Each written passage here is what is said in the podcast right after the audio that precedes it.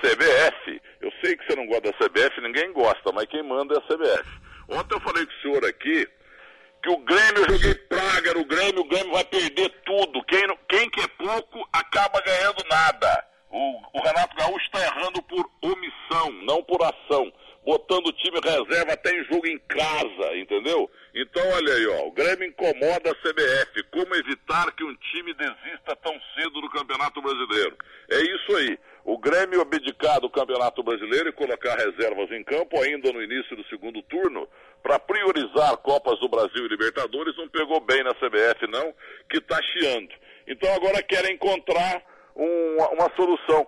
Mas é óbvio, é só voltar ao mata-mata. O mata-mata resolve todo o problema. Mata-mata para os oito melhores lá em cima e os oito piores lá embaixo. É emoção até o final. Mas eu te falei ontem e quero repetir. O Renato Gaúcho, você que está em grande fase, foi um grande jogador. O, o Tele Santana deveria ter levado você na Copa do México 86, foi injustiçado, campeão do mundo pelo Grêmio, ótimo técnico. Mas você está sendo, não se ofenda, está sendo burro. Você está simplesmente abandonando o Campeonato Brasileiro, vai ser eliminado amanhã pelo Cruzeiro lá em Belo Horizonte, vai perder a Libertadores América e já perdeu também o Campeonato Brasileiro. Joguei praga, Boixá.